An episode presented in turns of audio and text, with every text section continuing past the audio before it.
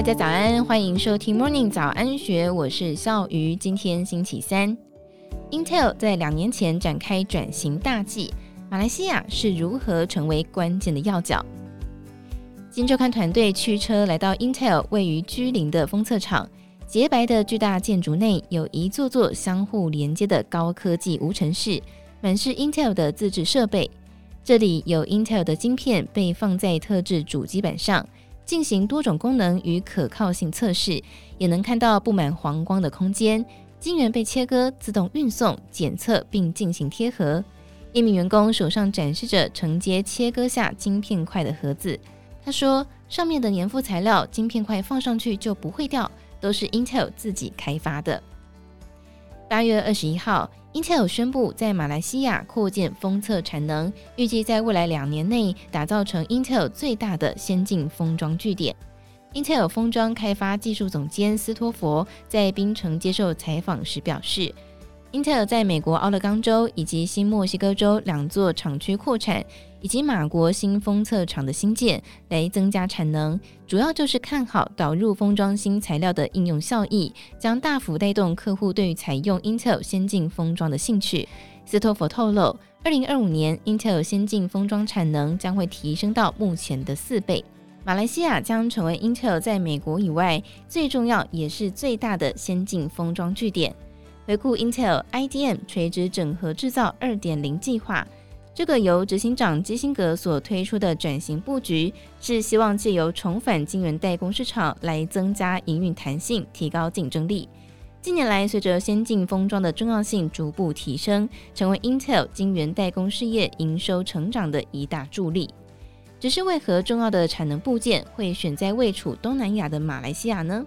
？Intel 马国分公司总监解释。马国在东南亚当中有久远的半导体发展历史，以及多民族、多种文化与多种语言的特性，让 Intel 马国据点与分布在全球的客户沟通更为容易，这是很重要的。此外，马来西亚在二零一零年左右开始投入矽智财 IP 的开发，也成了如今驱动 IDM 二点零计划的基石。原因在于 Intel 的转型策略有两大要点。一个是更有弹性的使用外部晶圆代工服务，第二个是用完整的晶片制造服务来吸引外部客户。在坚实的技术基础之外，另一个则是从地缘政治下所带来的机会。在美国与中国持续角力下，从半导体到电子中下游五步积极分散生产地点，降低地缘政治风险。但是封测产业人力密集的特性，让东南亚比其他地区都合适发展封测业。欧美劳动法规要求下，人力不易取得，而马来西亚又接近台湾、日韩等半导体重镇，这就是天时地利。对 Intel 而言，马来西亚作为美中角力的中立地带，同时当地团队又善于沟通，具备领先东南亚其他地区的半导体基础。正逐渐发展成支持 Intel 的坚强后盾，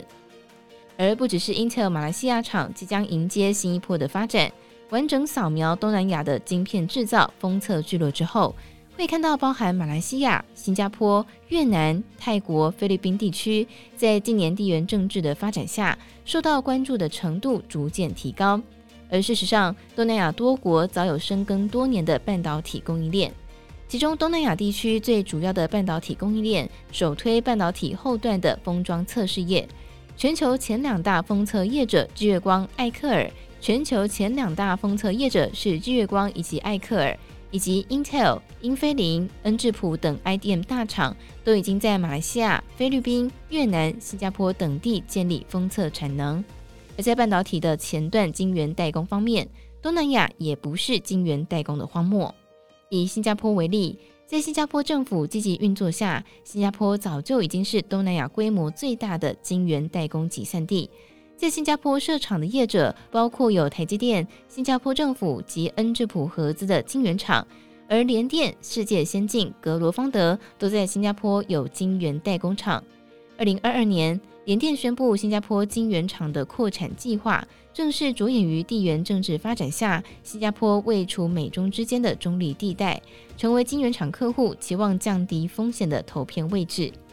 到了今年，国际 IDM 厂也宣布更多的东南亚投资计划。在半导体后段封测方面，Intel 传出还有数十亿美元对越南的投资，扩大其封测产能，也借此打造更加稳健的全球服务据点。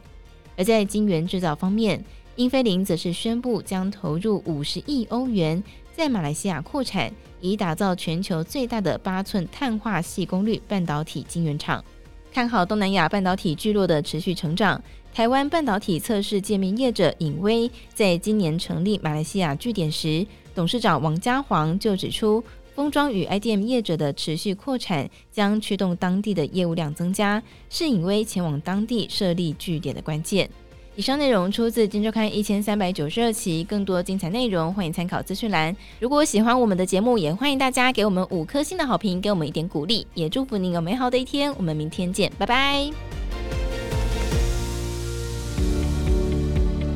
听完 Podcast 节目，有好多话想分享，想要提问却无处可去吗？别烦恼了，现在只要点击资讯栏下方的 Discord 社群平台连接，输入昵称就可以立刻问问题，与主持人互动哦。让我们一起在学习的路上不孤单，等你来加入。